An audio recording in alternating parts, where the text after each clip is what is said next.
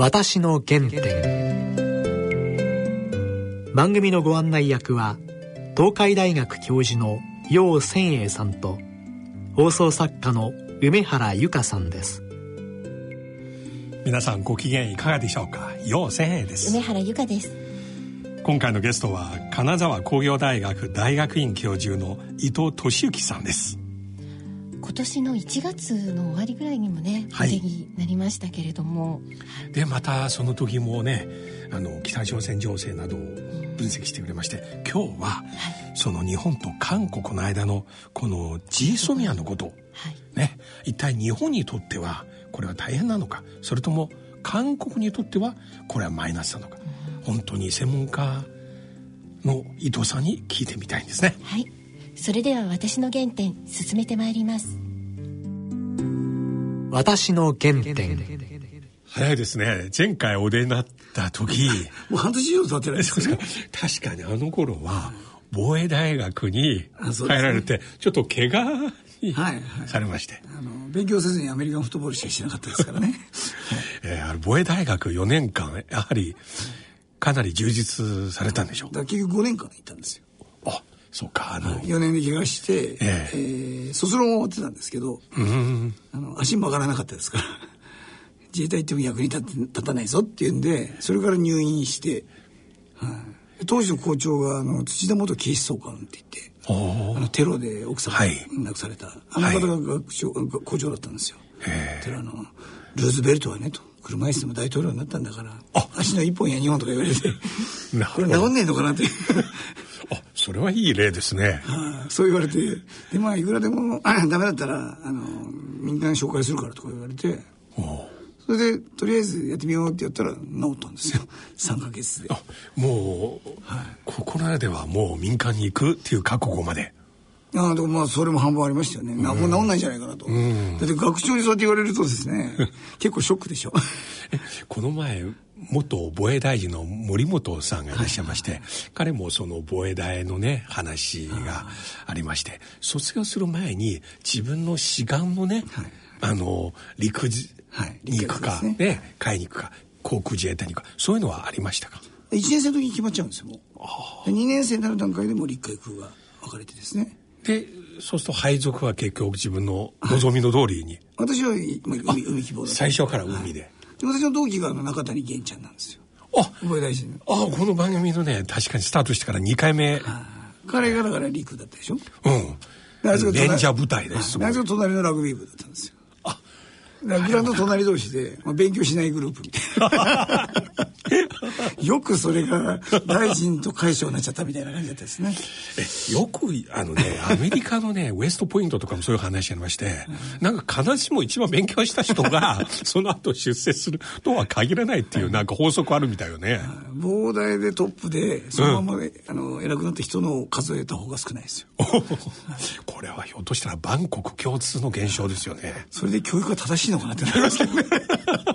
テスト何のために？ちょっと間違ったんじゃないかって感じがしますよね。えー、え、同期の方は、その後はやっぱり民間とか、あるいはいろいろところで。い、いますいます。もう、それこそ任官せずに辞めた人間もいますし。うん。はい。で、防衛大お出になったと初めて海に出たんですか？あいや、もう防衛大の時の2年生からそういうことで、実習は全部海なんですよ。はあ。もう実際も潜水艦とかそういうのはもう。潜水艦乗りませんでした。けど護衛艦には乗ってですね。その時に全然潜水艦をやっつけられないんですよ、護衛艦部隊が、あんまり大きい声で言っちゃいけないかもしれませんけど。それでだんだんなんだこれはと、うん、でよくよくみんなの話聞いてると潜水艦が一番強いっていうんで、これだと。で特にジェーン年間って言ってですね、うん、あのイギリスが出してるこう軍のいわゆる専門誌みたいなのがあるんですね。専門の手がはいはい。あれの各国の名前があってその船のいろんな種類が出てくるんですけど、うん、一番最初に出てくるのが潜水艦なんですよ。で次空母なんですよ。で軍艦というこういう順番なんですね。だから潜水艦というのは国力を表す象徴なんですよ。なるほど。海軍にとっては。はあ。それもあったんでもうこれはもう潜水艦だと思って。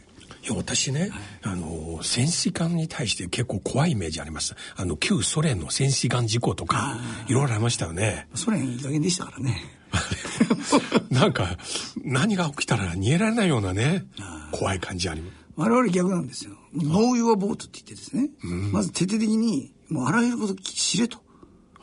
己の船を知れと。あなたの船を知れなんですよ。ノーユアボートっていうのがもう僕らの合言葉で、だから幹部自衛官であれ、えー、兵隊さんであれ、ほ本当は縦割りの部署があるんですよ、うん、それとは関係なく全部を知らないと、うん、このドルフィンマークという潜水艦乗りの機種をもらえないんですよ、うん、だから私はもう艦長の時全部知ってる人間ですよだから、だから逆にマイクロマネジメントしないようにしてました。なるほど。生地知ってるから つい言いたくなっちゃうんですよね。それあえてグッと我慢して言わないようにする一番長く潜ったち、大体何ヶ月ぐらいとかあの、まあ、あれは電池潜水艦ですから、大体1ヶ月から42日ぐらいはありますよね。源泉ならもっと長い。源泉ならもっと長いです。エネルギー無尽蔵ですから。へえ、これ全然大丈夫ですか？そのストレスとかみんな。そういうのに、ピンとこない、あの、鈍感集合体が選ばれてるんですよ。心理的性検査で、ほとんど鈍感なやつの集合体になってるんですよ。あ、そうですか。はいあるこう、なんとかな、CAS っていう、CAS って我々呼んでましたけど、うん、この指数があって、1から10なんですね。うんええ、で、これが高いほど繊細な人なんですよ。あなるほど。先生が乗りは大体1か2なんですね。ああ。私の場合よく上司から、お前はキャスマイナスだとかって言われて。じっくりと下で。で、下でも本を読んだりとか、普段通り。だから要するに人に怒られたりしても、あ、怒られちゃったぐらいの。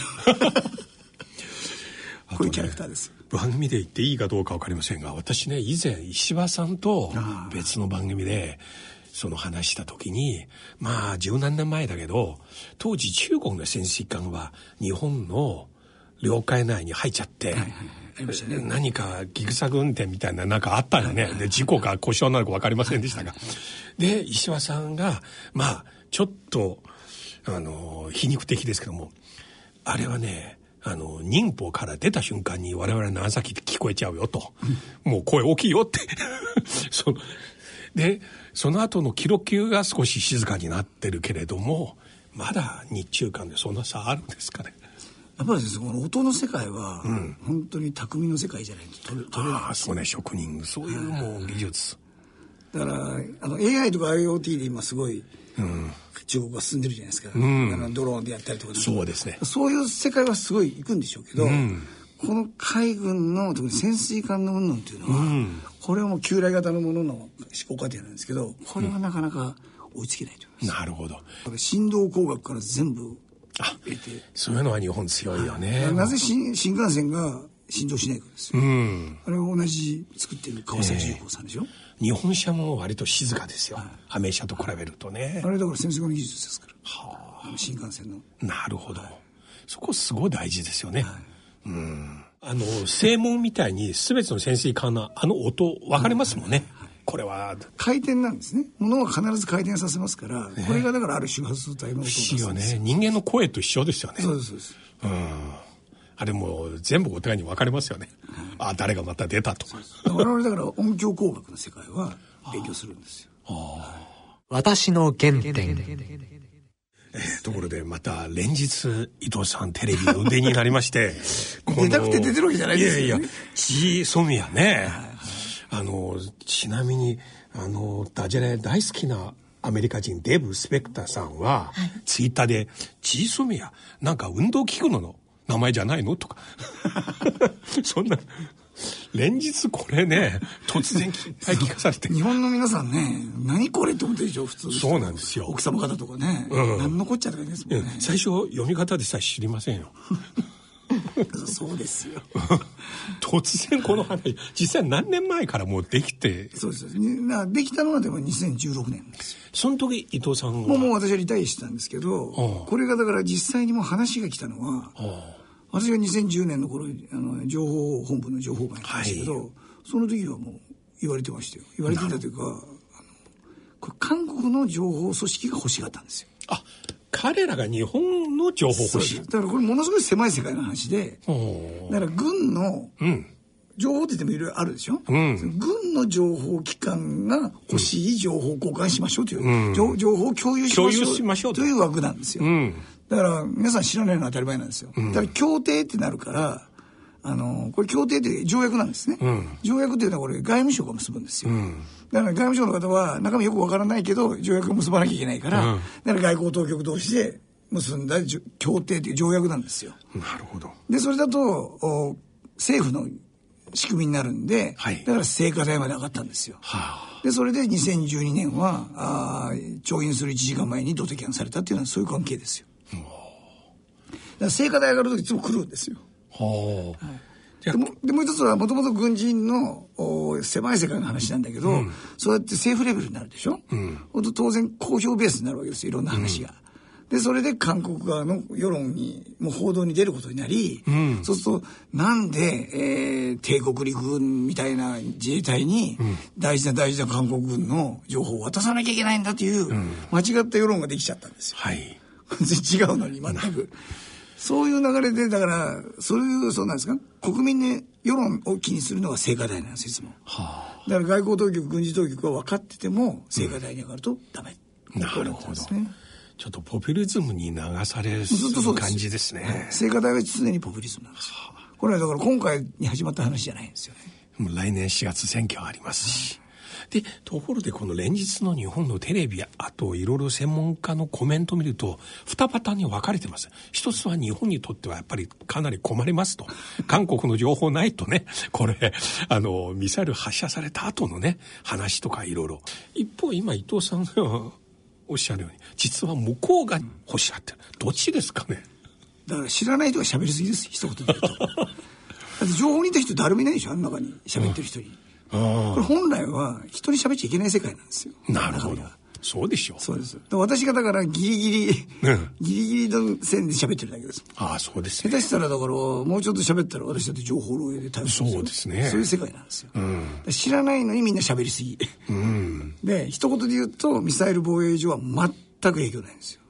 そうでしょうね。だから、だからそれが証拠が、あの、先週ですか ?24 日の、うん、短距離。短距離を日本が先に発表したでしょ？そうですね。あれ、それを見せたんですよ。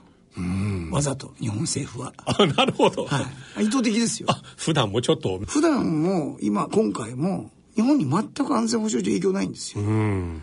だとそんなものは発表する必要ないでしょ、うんうん、だから今まであれの前に6回撃ってるんですね、うん、でもそれは全部韓国が発表して、うん、それで韓国が発表すると日本のメディアは騒ぐから、うん、それで防衛省なりが何ですか何ですかって言われて実はこうでしたって喋ってたんですよ、だから別に発表しなかっただけなんですよ。なるほど。知ってることと公表は別の話ですからね、うんこの文政権はね最近ちょっと日本と仲良くないだけではなく今回アメリカもかなり不満表しましたがまた中国とも最近北朝鮮も先日もはやねかわいそうなぐらい相手、ね、これちょっと多分今回ので、えー、北朝鮮を味方にすると思ったんでしょうね、うん、少なくとも、はい、だって北朝鮮それそれこそ事実ソミやめろっていうのはキム・ジョンウンが言って、ジョンイルが言ってた話ですからね、ずっと。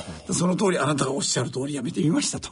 だからこちら振り向いてくださいと言わんばかりなのに、いきなりミサイルでしょ。見ててかわいそうなぐらい。で、アメリカも多分、日本を仲介してくれるんじゃないかと思ったんでしょうね。うん。そんなことするわけがないのに、そういう読みをするわけですよ。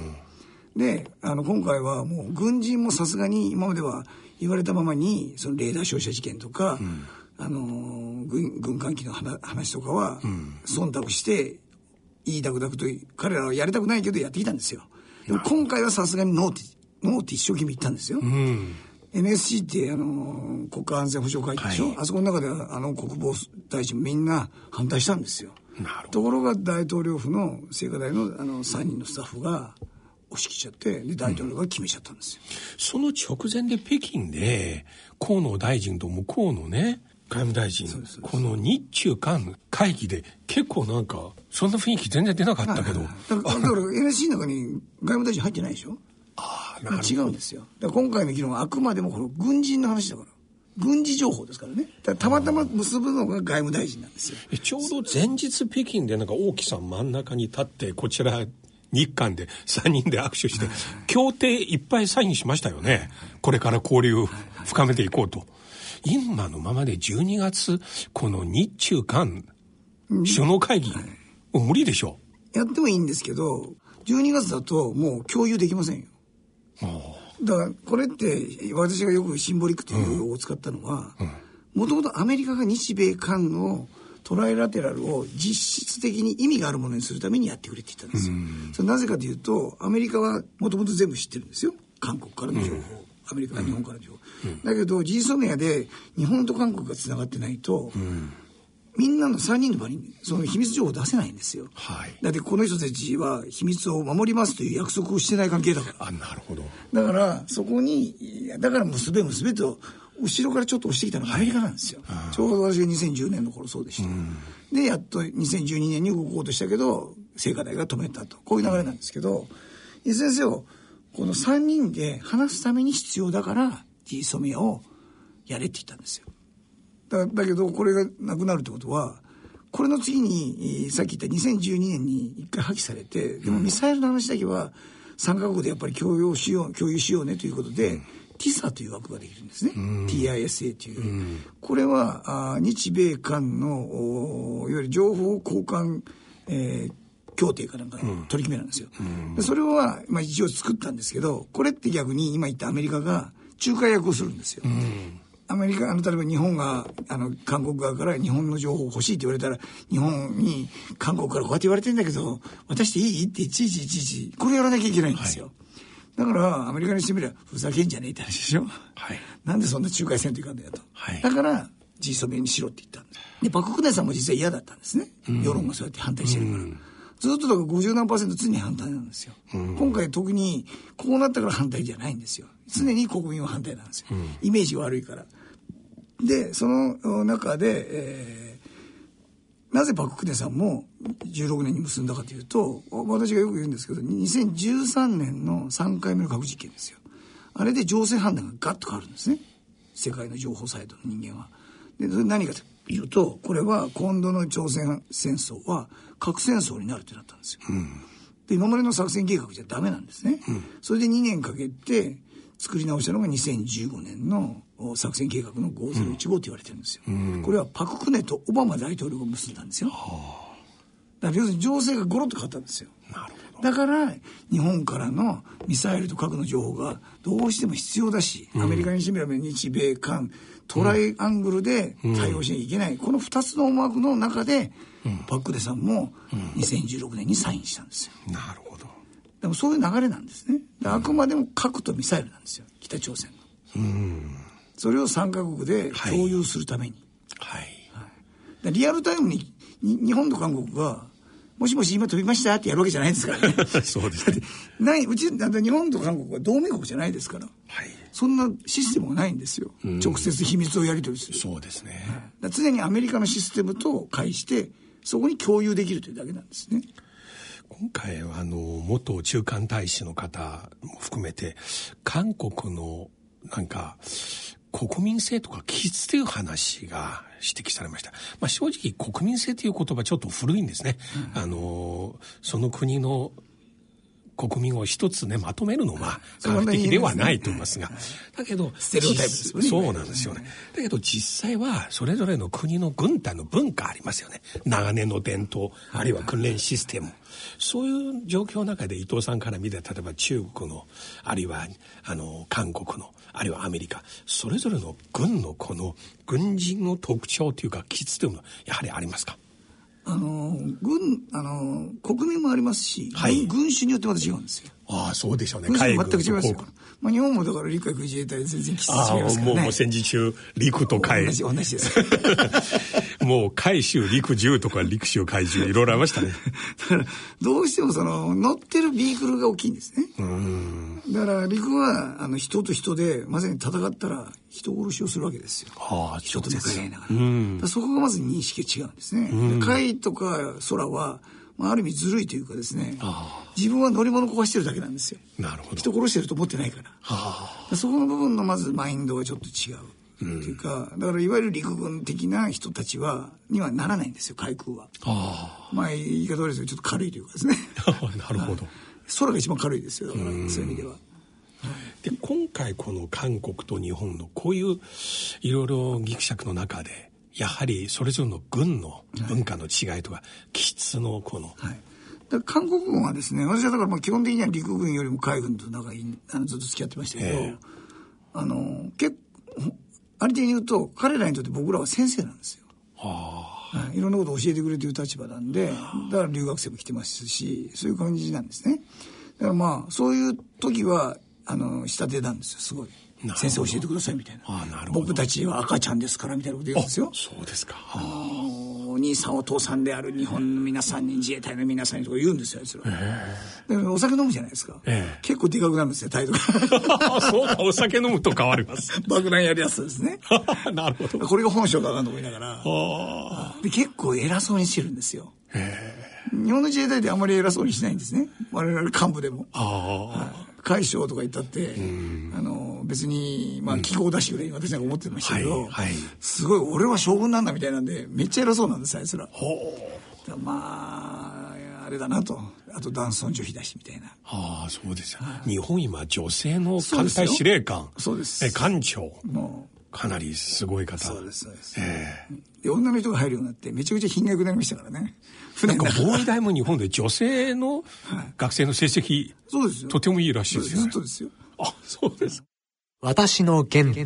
でもこうだってもうやはり東アジアの軍と軍の交流大事ですよね。大事です。共同訓練とか共同演習、あの韓国とはなくなっちゃってるんですよ今、はあ、東南アジアとはしっかりやってますから、えー今だからそのもともと空母オペレーションがアメリカやってたんですね、うん、空母を真ん中に置いてこれにグループが東南アジアからインド洋ずっと、それこそ半年かけて回るんですよ、うん、でその間に途中の港に入って、うん、そういうのをプレゼンスを示すというですね、まあ、要するにこの前も言ったかもしれませんけど高速道路でパトカーいるとみんなアクセルピッと 緩めるでしょ、うん、あれと同じようにずっと有力して港に入ることっていうのが大きな意味を持つんですよ。で今それと同じようなことを海上自衛隊のいわゆる皆さんがあのヘリコプター空母というあれを使って3隻4隻で同じような動きを約約23か月やってるんですよ。なるほど。そのために東南アジアを回って各国と訓練やったり友好していろんな議論したりとかですね、うん、やってるんですよ。そこに韓国が行けなくなっちゃったんですよ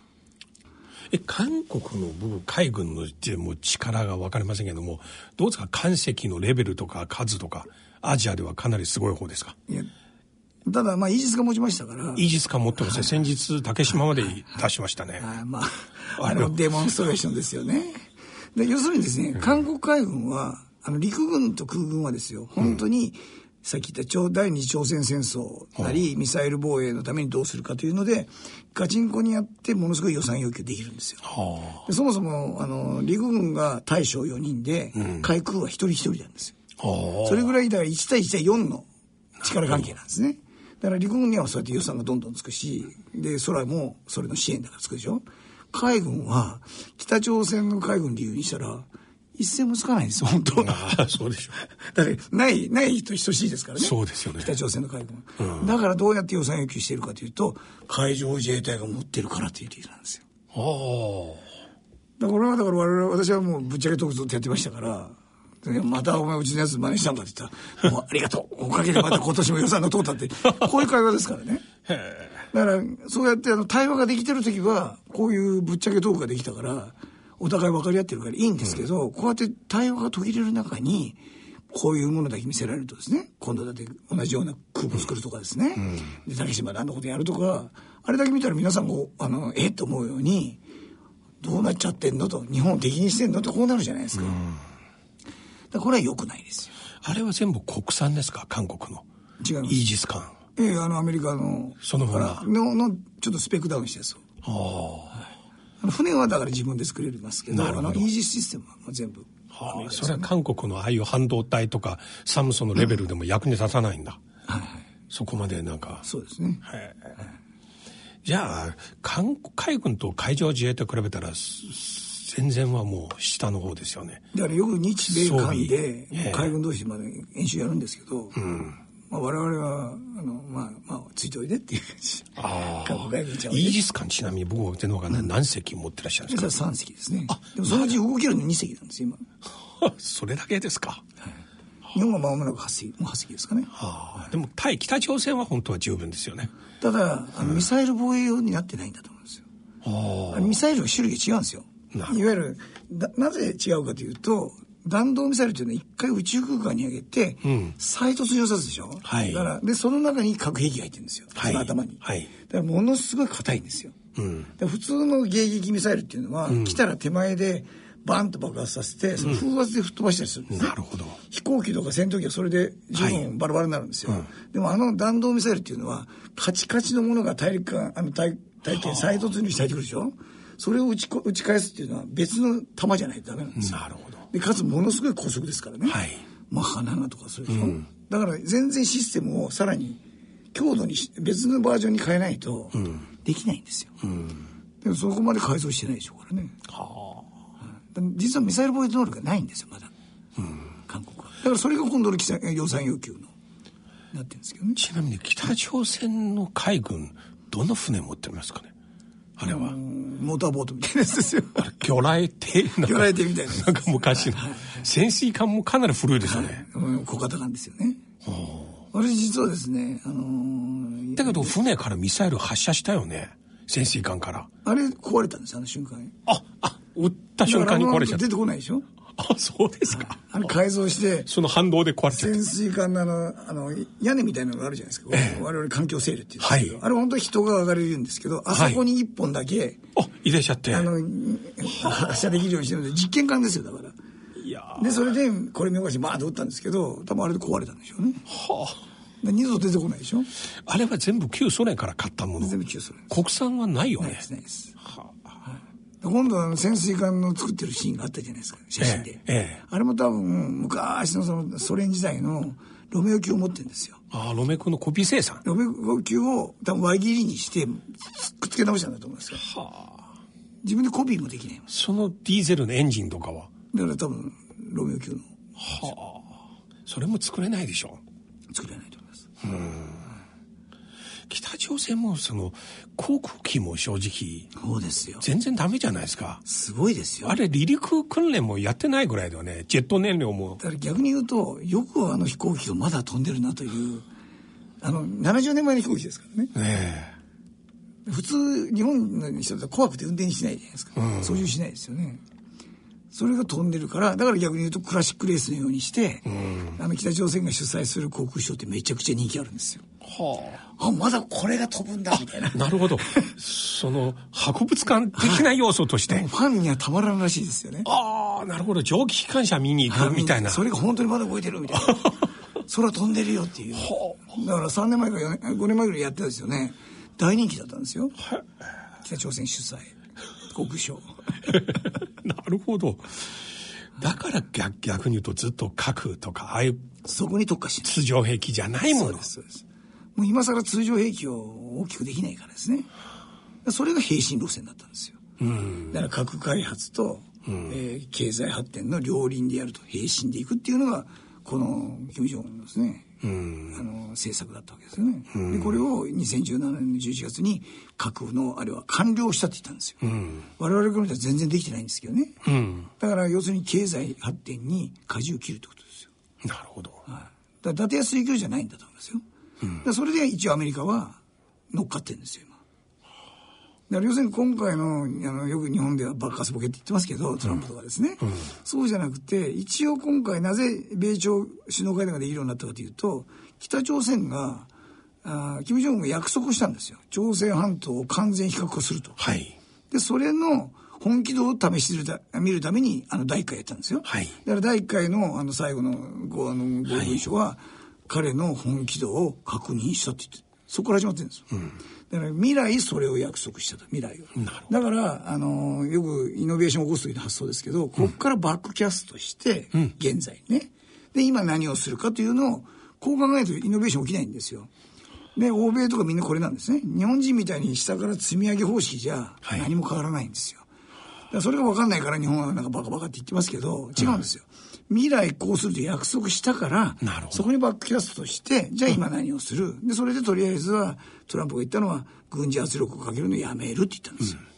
うん、で2回目やったけど2回目はだからビッグディールかスモールディールで揉めてでスモールディールで向こう来たけどそれはダメって言って第3回第4回やろうという流れなんですよ。うん、そこはバカじゃないんだと思いますよ。うん、はい、もっと冷静に事実を見ないと。なるほど、はい、戦争用ですから。うん、朝鮮戦争になった時に韓国に撃ち込むためのものですよ、うん、あれ300キロぐらいでしたっけ？そうですそうです。日本全く関係ないんですよ。一般市民は日本海っていう言葉聞くとね。